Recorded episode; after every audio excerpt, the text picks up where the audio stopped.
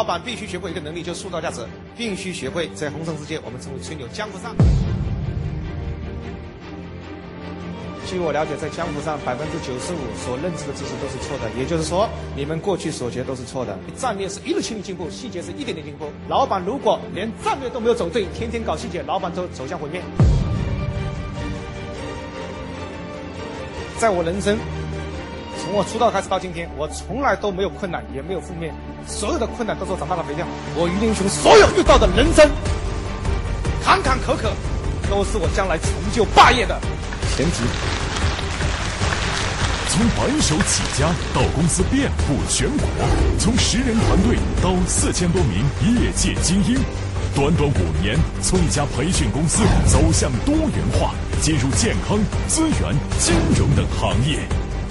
著书立说，公开演讲，荆棘之路，他勇往直前，用自己的创业故事引领中国中小企业不断壮大。捐助希望小学，设立奖学金，慈善之举，他义无反顾，用感恩的行动反哺社会，传播大爱无边。他就是投资家、领袖型企业家、创业家导师，汇聚投资控股集团董事长于林雄。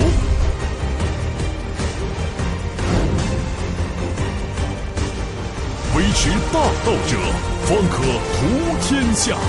领袖型企业家、创业家导师于林雄，首度公开五年创造十亿财富背后的领袖哲学思想，突破思维，直达核心，激发员工本源能量，持续提高企业核心竞争力。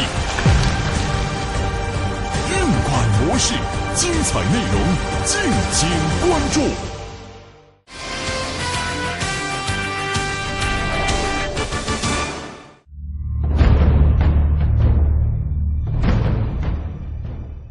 两个主题叫用管，那用管从哪里开始呢？我们从管理开始，从讲制度开始。写上，制度是好的，坏人也会变成好人；制度是坏的，好人也会变成怎么样？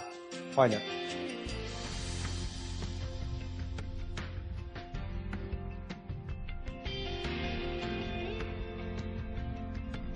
制度是不好的，好人也会变成；制度是好的，坏人也会变成好人。所以，老板不要相信人的伟大，要相信什么伟大？制度伟大，好的制度就会创造出伟大的人。所以不管跟任何人谈事情，都要先谈制度。只要咱们合作，就要先谈制度。把丑话说在哪里？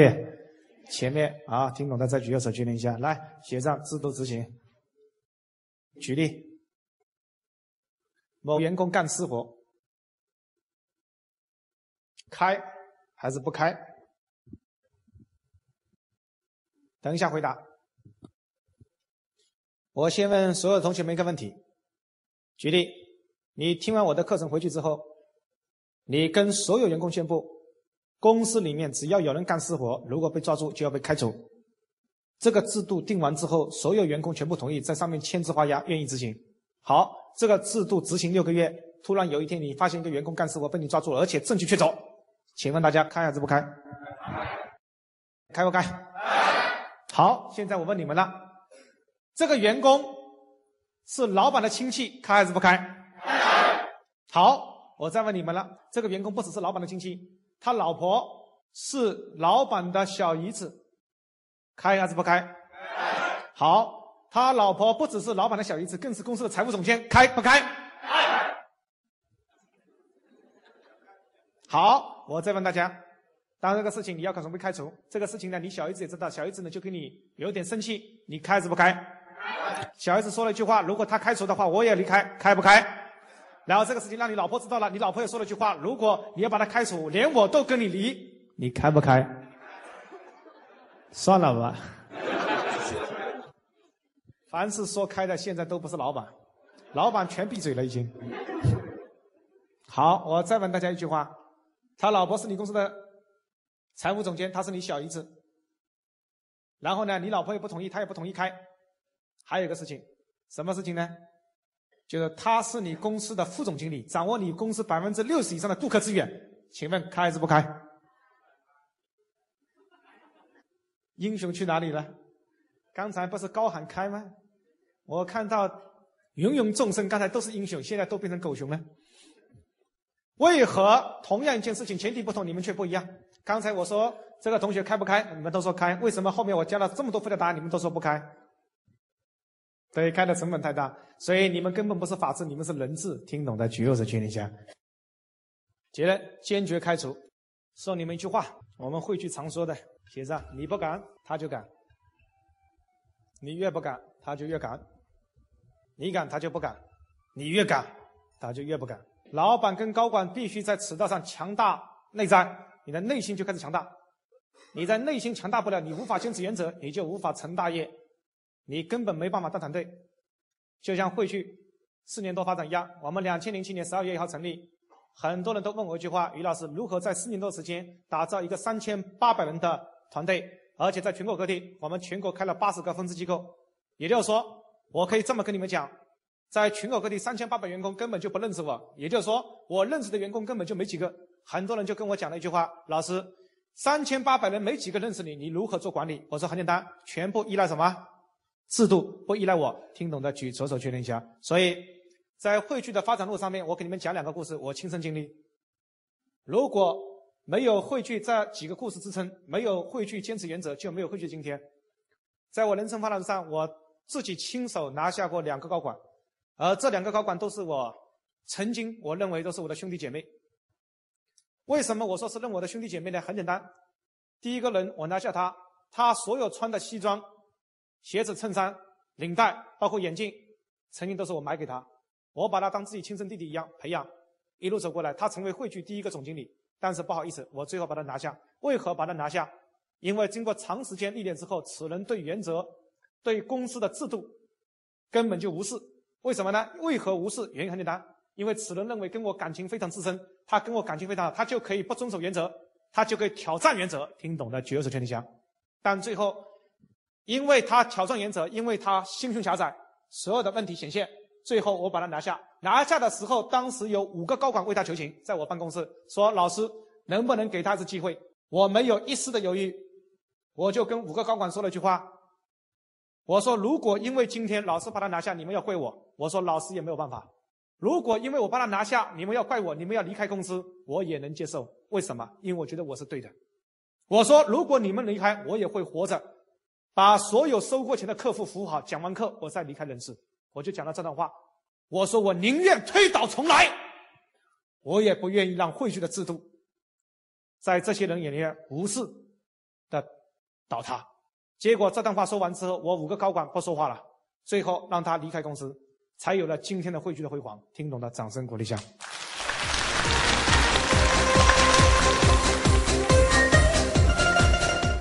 其实那五个高管都心里都明白，我把他拿下是对还是错？对他都知道的。他为什么他还要求情的原因很简单，因为他也被情所困。他因为跟他这么多年兄弟姐妹一起走过来，他不希望一个兄弟离开，然后被情所困。他明明知道，心里知道是错了，但他还是说。但是当我坚持己见，我说一句话，我说宁愿推倒重来。这句话把说完之后，他们又开始佩服我了。为什么佩服我？因为他们自己做不到，他们做不到不被情所困，而我能做到。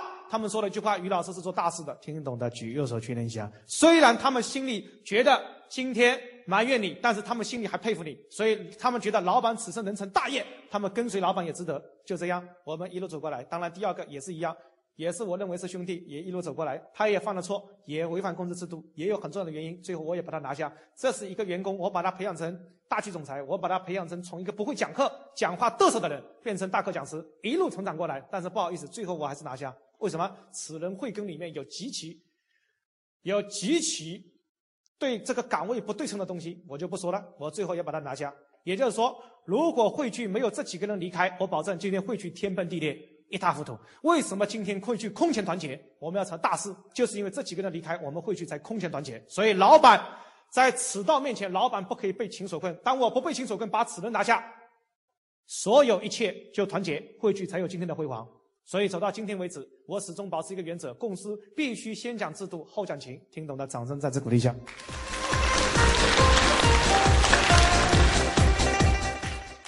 但是他被我拿下，拿下之后他来找我，我仍旧像朋友一样对待他，仍旧像全镇一样招待他。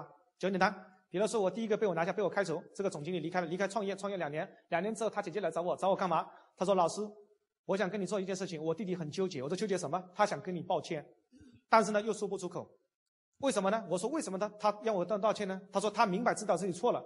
我说他为什么今天才知道明白自己错了？他说老师，因为他过去没当过老板，没体验过。他今天当了两年老板，终于碰到了跟他一样的员工，他搞不定了。他终于明白了老板难当，所以他知道自己错了，向我来忏悔。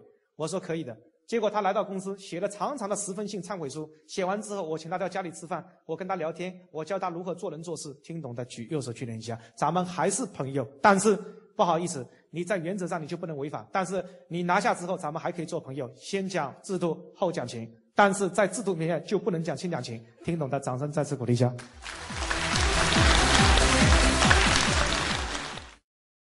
所以，民营企业为什么发展的速度不够快？我们无法壮大，我们无法持续发展的原因就在于我们永远都是人治而不是法治。必须从我们这个思维必须把它跳出来，无法跳出来，我们就无法成长。听懂的，掌声再次鼓励一下。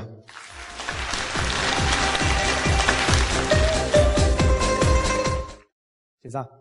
其实我们都知道开是对的，但到最后，我们都开不下手。核心问题是我们被七情六欲所困。老板欲成大业，必须抛开七情六欲，直击事物核心。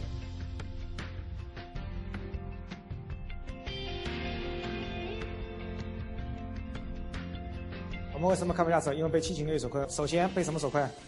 我们首先被情所困。我说这个人是你的亲戚，你开还是不开？很多人说不开了，被情所困。我又说了，他老婆又是你公司的财务总监，你开还是不开？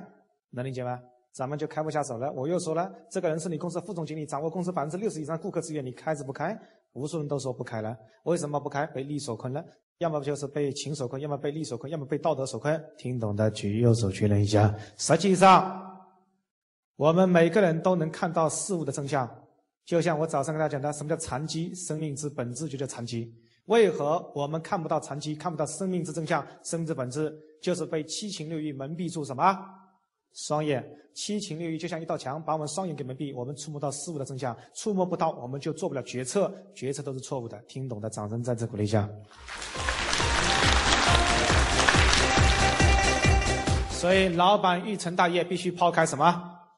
七情六欲，才能直击生命的真相。所以，凡是成大事者，能够捡起七情六欲，能够放下七情六欲。所以我们有句话叫用出世之心来做入世的事情，才能成大业。听懂的，掌声再次鼓励一下。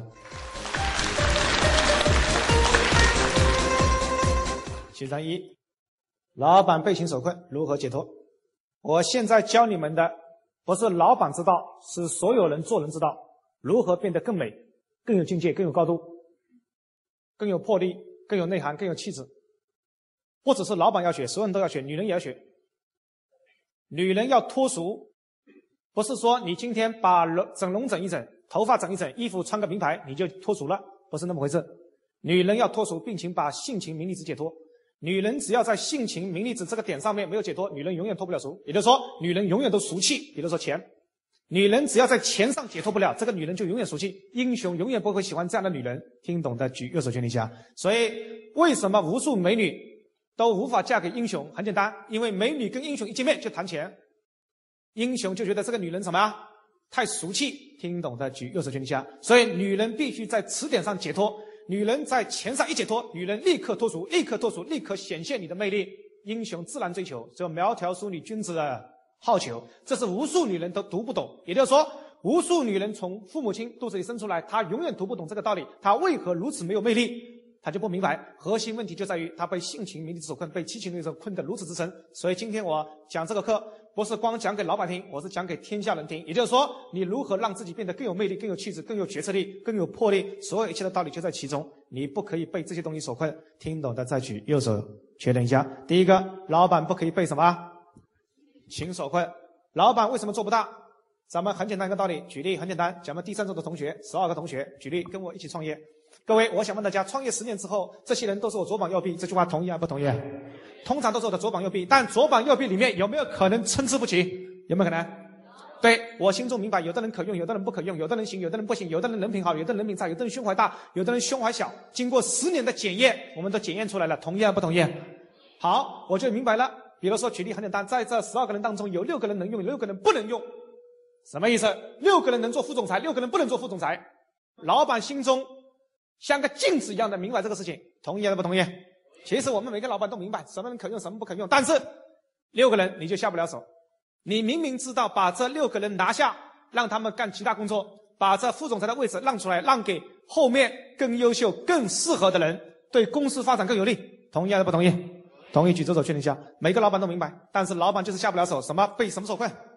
被被情所困。也就是说，你跟我十年的情，被这个情所困。我用情蒙住了我智慧的双眼。所以，老板感情越深，老板的智慧就越弱。听懂的举右手确定一下。所以，老板被情所困，阻碍智慧的增长。所以，老板被情所困就是智慧的天敌。所以，情越深，他的智慧就越弱，老板就下不了决策，下不了决策，就所有的决策都是错的。错了之后，只会让公司错的更离谱。所以，凡是五年、十年公司没长大，都是老板被情所困造成。听懂的，掌声鼓励一下。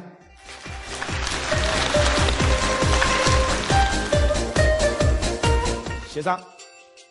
经营企业就是经营人，没有人的耕地就没有企业的持续增长。老板欲成大业，要在不同时期使用不同人才，不能被情所困。用完对得起即可，无需纠结。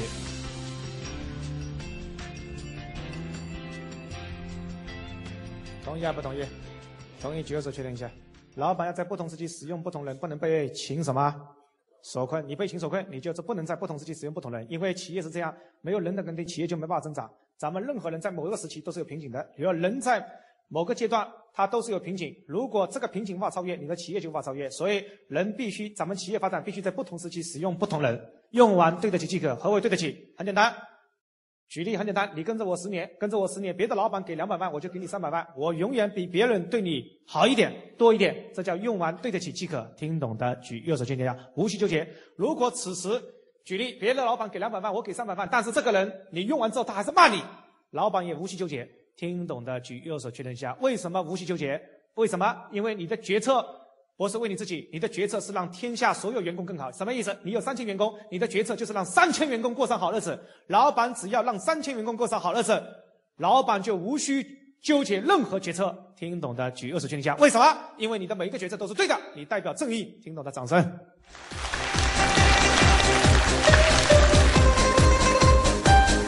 协商过河要不要拆桥？咱们讲课要么不讲，要讲就来点赤裸裸的。咱们破开来，男人对男人，咱们英雄对英雄，能行吗？破开来就把这问题探讨清楚。来过河要不要再讲？能讲？理论上都能，咱们都不讲了。你们在新华书店能买到的书，咱们就不讲了，那个都没意义，那个都是错的。到今天为止，活到今天，我从来没有把一本书看完过。很多人觉得很奇怪，于老师你怎么不看书呢？能讲？现在江湖上有很多老师告诉你们，一年看两千本书、三千本书，那都是笨蛋。你看他们自己看两千本书，连个讲课都讲不好，能理解吗？为什么？因为那些知识都是错的，你无需理会那些东西。我们要直击事物的什么核心？你说新华书店连一本书都没有探讨过河要不要拆桥这个问题的，没有人，你找不到。但这个问题是不是核心？是还不是？是。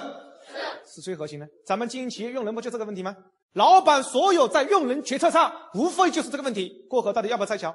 要么被传统所困，过河不要拆桥，过河不能拆桥；要么怎么样？纠结、痛苦、挣扎，无非就这么点事情吗？到底拆不拆？赤裸裸来，拆不拆？挺狠你们，那要看桥能不能用。来写上，如果桥能用，那当然不能拆。如果桥不能用，拆不拆？那当然要拆。拆了重建，否则我三千员工如何过河？管理学学了，写了千万本书，就是没写这个问题。而这个问题是所有老板最纠结的问题，企业经营不好，核心问题，咱们在人的问题上就是这个问题。你把这个问题吃透了，你所有的问题都迎刃而解了，其他问题都小问题，都细节问题。老板无需再细细节，细节是员工做的。你只要把机制、环境、平台搭好了，员工自然努力，细节自然做好了。就像很简单，你厕所不干净，不是那个员工的问题，厕所不干净是你公司的制度、文化以及领导的问题。只要把这几个问题搞定了，厕所自然干净。员工自然显现执行力，就这么简单。所以，老板永远抓核心，抓大放小。写上，老板参桥不是为自己，是为三千员工的前途跟未来。写上，再写上，老板为三千员工拿下一个副总裁，那是老板人品的最高典范。所以咱们用完在不同时期使用不同的，老板不能被情所困。老板今天这个决策就是为三千人，三千人必须拿下，使用更好的人来使用这个岗位。但是我用完我对得起你，和我叫对得起，我比别人对你更好。别的老板给你两百，我给你三百；别的老板不给你面子，我给你面子，对不对？你作为营销副总裁，你今天下来了，我不好意思，我给你个岗位，什么岗位？给你做营销总顾问，我你给你印个名片，给你搞个办公室叫顾问委员会办公室，然后呢给你搞张办公桌，然后给你印个名片叫集团营销总顾问，薪水仍旧发你，我钱比别人给的多，面子给足你，什么都给足你，但是我就是不能给你职务，听懂的举右手决定一下，你能接受就接受，你不能接受我也没办法，为什么？因为你不能接受，你就是小孩子，你小孩子我也没办法，我不可能去哄一个小孩，因为我要做大事，听懂的掌声再次鼓励一下。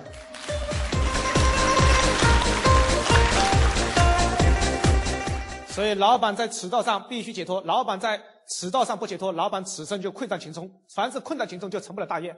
就像举例很简单，我们社会上看起来很多，微博上很多在发各种各样的故事，都很美好。但是我告诉你，老板不能学，做大事人不能学，是人物都不能学。举例很简单，我们比如说很简单，前两天有个例子，一个男人说跟一个女的谈恋爱，谈恋爱女方呢，对方可能父母亲看不起他，觉得他家世不好，反对，反对之后女方就走了。走的时候，女方跟男方说了一句话：“亲爱的，你等我，我一定会回来的。”结果说了那句话之后，那个男人一直等她。那个男人是个教授，一直等等等等，教了一辈子书，然后一直等等等等等等等，没等回来，然后也没结婚，也没孩子。然后呢，教授退休之后，在那个收发室，对不对？就学校那个收发室做收发员，然后继续等那个女的的信。但是等了一辈子也没等到那个女的信。然后呢，网络上就到处开始表彰这个男人。我看完这个故事之后，我就说了一句话：这个男人是废物。听懂的举手的确认一下。为什么说他是废物？我说一个男人。你配得上男人吗？男人被情困住一生，听懂的举右手确认一下。女人只会可怜你，但不会欣赏你。听懂的举右手确认一下。你看过哪个天下苗条淑女喜欢这样的男人，欣赏这样的男人？天下所有优秀的女人都欣赏英雄，而英雄都是不被情所困。听懂的举右手确认一下。你为了这么点事情就困住一辈子，连老婆都有，孩子都不生，你还有资格出来说？能理解吗？所以咱们江湖上流行很多东西，看起来很完美，但都不符合现实。老板被道德所困，如何解脱？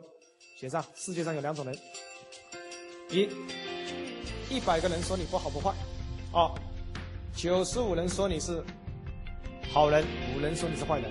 一就是普通人，二就是领袖之才。领袖为了帮助众生解脱，得罪五个人正常。写上：为何立场不一样？举例，毛主席帮助人民解脱，得罪地主正常；地主骂你也正常，地主骂主席也正常。主席绝不纠结，如果主席纠结，就不是主席了，他又无法闹革命。同意不同意？老板今天除了感情之外，就是被道德所困。老板怕名声不好，也就是说很简单，老板拿下这个人，怕自己名声不好，怕这个人一辈子骂自己，或者说。无数人都说你无情、无义、过河拆桥，老板承受不了道德的压力，老板就不敢做这个决策，然后老板被道德所困，决策做不下去，然后企业就停滞不前。听懂的举右手举天下。所以老板在此时必须解脱道德，你无法解脱道德，你就无法在此道上行走下去，企业根本无法腾飞。老板必须道德的解脱，所以老板要明白一个事情：你只要为众生，你得罪几个人正常不正常？正常。老板这个决策，我拿下一个人不是为自己，我不是看不惯你拿下你，我是因为为了三千人的命运拿下你，很正常。所以你要骂我，我也接受；你要打我，我也接受；你要骂我一辈子，我也接受。为什么？因为我必须接受，因为我要做领袖，我要做老板，我本来就没有资格去对三千人负责任。听懂的，掌声鼓励一下。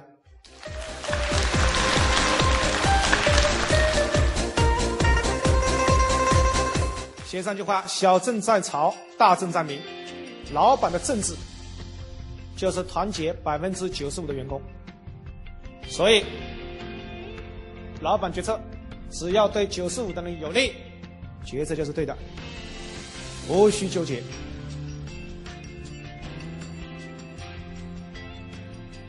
老板在做决策的时候，老板咱们做决策很简单，只有思考一个问题：这个决策对九十五人是有利还是无利？只要对九十分有利，咱们就必须做。为什么？这个决策就是对的，这就是我的政治，老板的政治。老板做这个决策就会得罪五个人，五个人骂你也正常，打你也正常，害你也正常，你都要接受。否则你就不要做老板。你接受不了，你就直接从老板的岗位上直接退下来，因为你此生没有资格去担当这个责任。听懂的举右手确定一下。你只要做老板那天开始，你就必须担当，你必须永远去担当有人骂你的责任，就这么简单。所以你去看，名满天下，他必定名毁天下。天下所有最有名的人都有个特点，就是名毁天下，所以都是名誉跟毁患都是参半。所以毛主席名满天下，也有人骂他。孔子名满天下，也有人骂他。你把历史五千年伟大的人都挑出来，都会有人骂他，正常。所以有人骂你就代表着你已经离领袖越来越接近了。你们说是还不是？否则你一辈子都没有当领袖。所以就像有几天我回到家里面，几个人，我妈家里几个人流了眼泪，我就问他们为什么流眼泪。他说孩子在网上很多人骂你，诽谤你。我就跟我妈建里说了一句话，妈。你看一下毛主席有没有人骂，孔子有没有人骂，他们就搜索发现很多人骂，所以最后得出结论，凡是领袖都有人骂。我说妈，我离这个路已经越来越近了，你们说是还不是？听懂的举左手确认一下。所以你想你想在此道的混，你又怕别人说你两句骂你两句，你根本没办法做大事。同意还是不同意？所以凡是人成大事者都不会被七情六欲所困，凡是被七情六欲所困的人，那都是小人物，你就明白。看起来很美好，但是在现实社会行动不了。人家会同情你、可怜你，但绝对不会欣赏你。女人都喜欢英雄，而英雄都不被情情六欲所困。英雄都为天下众生请命。听懂的掌声在这鼓励下。包括老板被利所困也是一模一样，老板必须在利上解脱，我就不讲了。老板眼光要放远。所以为什么咱们在江湖上行走，你会发现女人做企业跟男人做企业，女人做了十年企业，男人做了十年企业，普遍百分之九十九。女人都比不上男人，核心问题在哪里？核心问题有一个点，女人在钱上解脱不了，男人在钱上比较容易解脱，女人解脱不了。当然，小老板、老板为什么做大？就钱上解脱不了。大老板为什么做大？钱解脱了，大老板才能做大。所以，老板要有出世之心来做入世的事情。何为出世？出世就是把名利全放下。一个人把名利全放下，就能做大事。一个人连命都不要了，这个人能吃领袖。有个人叫朱镕基，朱镕基为什么能干大事？为什么老百姓都选他做大事？很简单，因为这个人说了句话，他说：“一百口棺材，九十九颗留给你们，一颗留给谁？自己。一个人连命都不要了，这个人所有决策都可以直接面对真理。听懂的举右手确认一下。为何我们的决策会受到这么多阻力？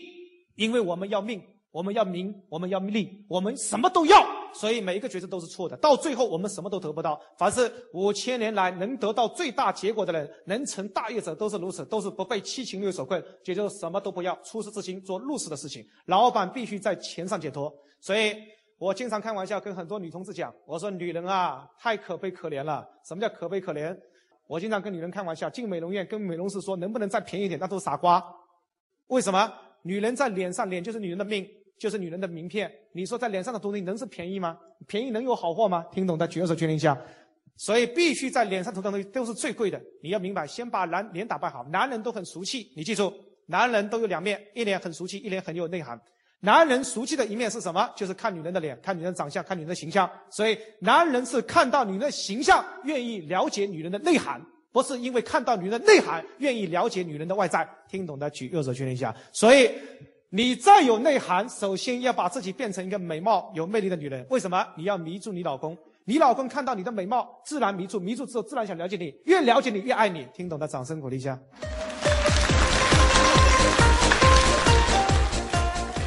结果他天天跑过来上我的课，跟我说一句话：“老师，能不能把我老公这个教育一下，救过来？”能讲？他就让我救她老公，能讲吗？怎么救呢？我说这种东西你不改变怎么救？同意还是不同意？我有用吗？我跟她，我跟她老公讲讲道德有用吗？她老公能被道德所困吗？既然能找五个小三，就不会被道德所困。你们说是还不是？你就明白根本就没有用。我说所有的改变从哪里开始啊？从你开始。如果你改变了，你老公还不改变，这种老公不要也罢。你们说是还不是？离婚呗，怕什么？男人多的是。听懂的举手手确认一下。但就不离，也不改变。他的两个原则就是：第一，不离婚；第二，我自己也不改变，就让我老公改变。我说你就一辈子痛苦吧，此生纠结痛苦到老到死那一天，你永远不瞑目。听懂的，掌声鼓励一下。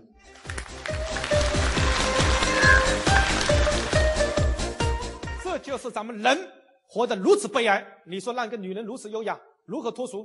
在钱上解脱不了，他一辈子脱俗不了，一辈子优雅不了，一辈子做不了决策，一辈子成为不了领袖之才，你就明白。这条点上，就女人做企业为什么做的没男人大？女人在这个上面比男人困得更深。所以，不管是男人女人都一样，你要做企业把它做好，必须在钱上自然什么解脱，你此生才能成大业。所以，老板必须放下钱才能成大业。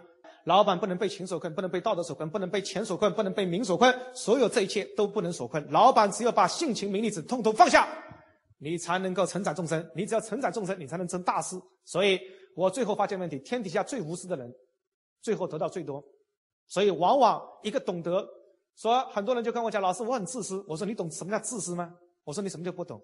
你要得天下吗？你要得天下，你就变成无私的人。”你要夺天下，你把所有一切都不放在眼里，我保证你今生就能夺天下。所以我最后发现，原来天下最无私的人，最后变成天下最自私的人。听懂的举右手，举一下。天下能夺天下者，都是不把性情名利子放在眼里的人。最后，他所有性情名利子，所有名利都随之而来，就像佛祖一样。佛祖起心动念根本就没有名利之心，佛祖起心动念只有一颗心，什么心？度众生之心。所以佛祖每天去讲课，下山讲课度众生，帮助你解脱。结果佛祖起心动念度众生，不要求一分名利，结果众生被他感恩获救，反过来把佛祖度起，佛祖变成精神领袖，佛祖有十八爱弟子，佛祖名利双收。听懂的掌声鼓励一下。